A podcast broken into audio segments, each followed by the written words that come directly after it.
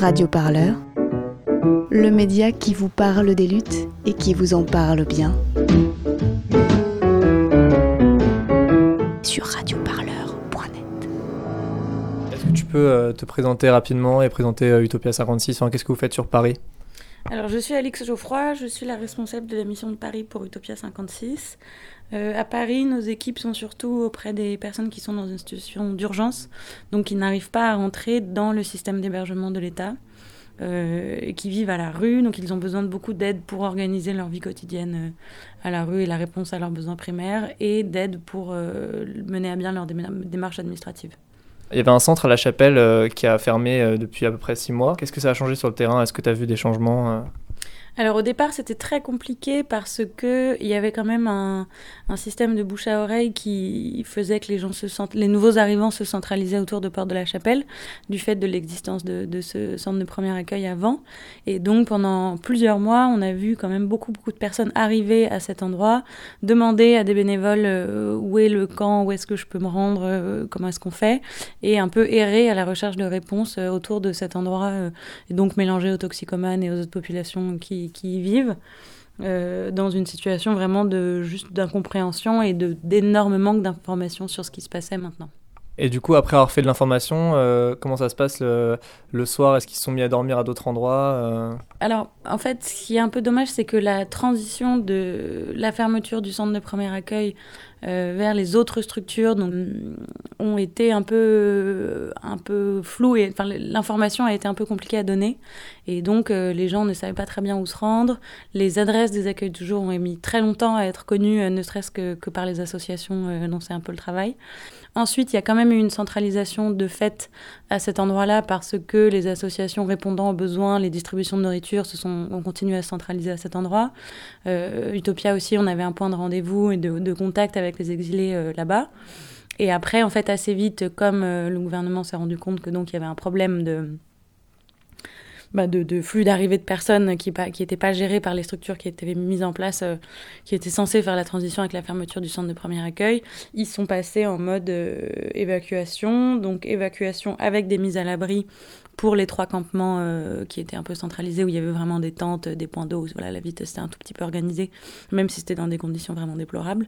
Et aussi des évacuations sèches, c'est-à-dire uniquement repousser les gens et leur dire de partir sans aucune alternative ou solution de mise à l'abri proposée.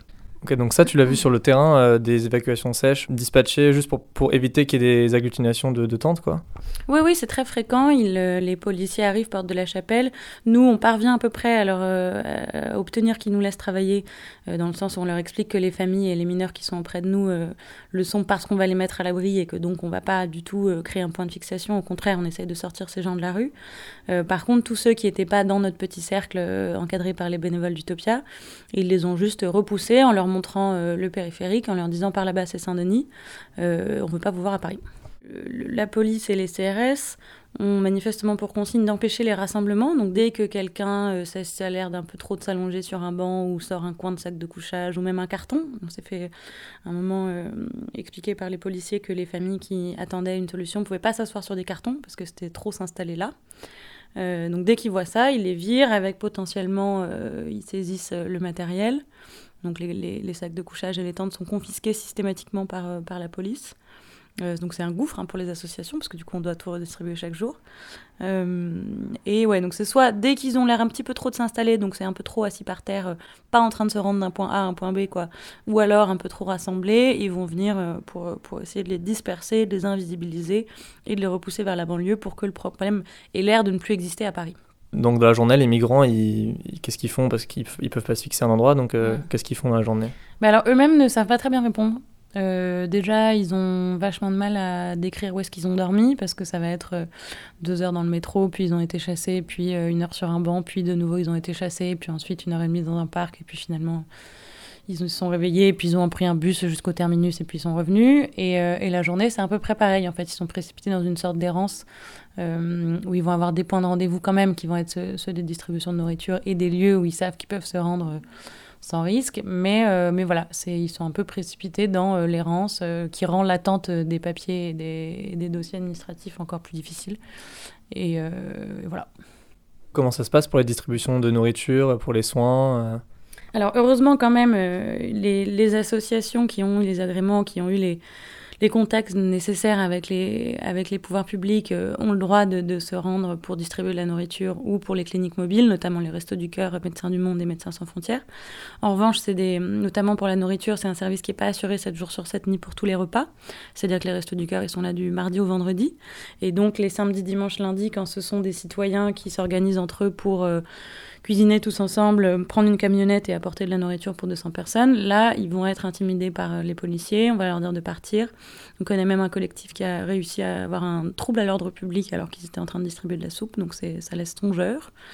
Et, euh, et voilà, donc ils vont faire tout leur possible pour euh, empêcher les citoyens aussi de d'apporter leur aide euh, euh, et, empêcher tous ceux qui n'auraient pas eu les, contacts nécessaires avec les pouvoirs euh, publics en place d'organiser de, leur solidarité. Quoi. Le préfet de Paris a annoncé qu'il y a eu cinq autres centres qui ont été ouverts en Ile-de-France. Est-ce que tu as vu un impact de ces centres? Est-ce que tu as régulièrement des exilés qui, qui se rendent dans ces centres alors ils essayent, ça il y en a beaucoup qui essayent, euh, sachant que notamment l'accueil de jour de d'Enfer Rochereau ou d'autres, euh, la queue, enfin la, file d'attente pour rentrer dans ce centre et pouvoir espérer être potentiellement prise en charge se joue entre 4h et 5h du matin.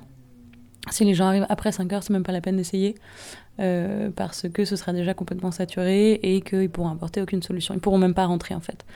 Ok, donc c'est premier arrivé, premier servi quoi. Mm. Oui, bah, c'est une organisation, ça va être ceux qui vont réussir à avoir l'information au bon moment, euh, notamment si c'est des gens qui arrivent, par exemple, dans la nuit euh, à Paris, alors qu'ils étaient en Italie le matin même. S'ils croisent un bénévole d'une association euh, vers 3 heures, ils vont pouvoir leur dire d'aller directement, et là, peut-être, ils pourront être pris en charge rapidement. Mais c'est complètement aléatoire, ça dépend de, beaucoup de chance et, et beaucoup d'accès à l'information qui est rendu très difficile dans un contexte comme ça où les gens sont sans cesse dispersés et invisibilisés, parce que le centre euh, de premier accueil de Porte de la Chapelle, même si ça centralisait tout au même endroit, ce qui effectivement, ça, paraissait beaucoup plus logique et, plus pertinent de le séparer en cinq euh, en Ile-de-France. Ça permettait aussi un accès à l'information et, euh, un accès aux, voilà, aux explications de comment marche le droit d'asile en France pour les nouveaux arrivants, qui est, qui est très difficile à mettre en place dans le contexte actuel. Et du coup, ceux qui arrivent à se rendre dans ces centres, ils ont accès à quoi concrètement là-bas? Alors, ceux qui y arrivent, ils peuvent avoir accès à des places d'hébergement. Euh, et euh, voilà, un accompagnement dans leur démarche euh, et en théorie, et ça, ça, dépend un peu en pratique, de l'aide, l'aide matérielle à la demande d'asile aussi, où ils vont pouvoir être un petit peu soutenus le temps que leur dossier soit, soit processé par, par l'État. Donc aide matérielle, c'est on leur donne un peu d'argent pour tenir, on les aide euh, juridiquement aussi euh... Ouais, ouais, il va y avoir un accompagnement des deux côtés. il y a un, un, léger soutien euh, financier euh, le temps que le dossier soit pris en charge. Et voilà, un, accompagnement, une des explications. S'ils ont de la chance, il y aura même des traducteurs. Enfin voilà, c'est un, peu, un peu ce qui est censé être, être mis en place. Sur ces centres, il y a 750 places. Est-ce que ça te paraît suffisant sur ce que tu vois au quotidien?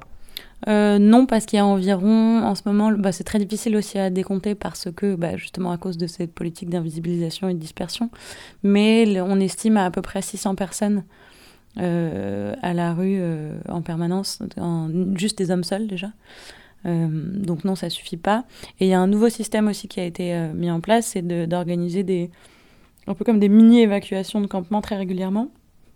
Et donc ça, ça permet aussi de aux personnes d'avoir le choix de monter dans des bus qui vont se rendre sur les lieux de vie euh, euh, des rassemblements assez régulièrement. Mais euh, ça, c'est encore très aléatoire et il y a beaucoup de personnes qui nous disent attendre ces évacuations très très longtemps sans jamais pouvoir les croiser, alors que d'autres pourront peut-être au bout de deux jours avoir la chance de les croiser. Mais c'est très difficile d'avoir accès à l'information et très difficile de mesurer comment est-ce que c'est possible d'y avoir accès.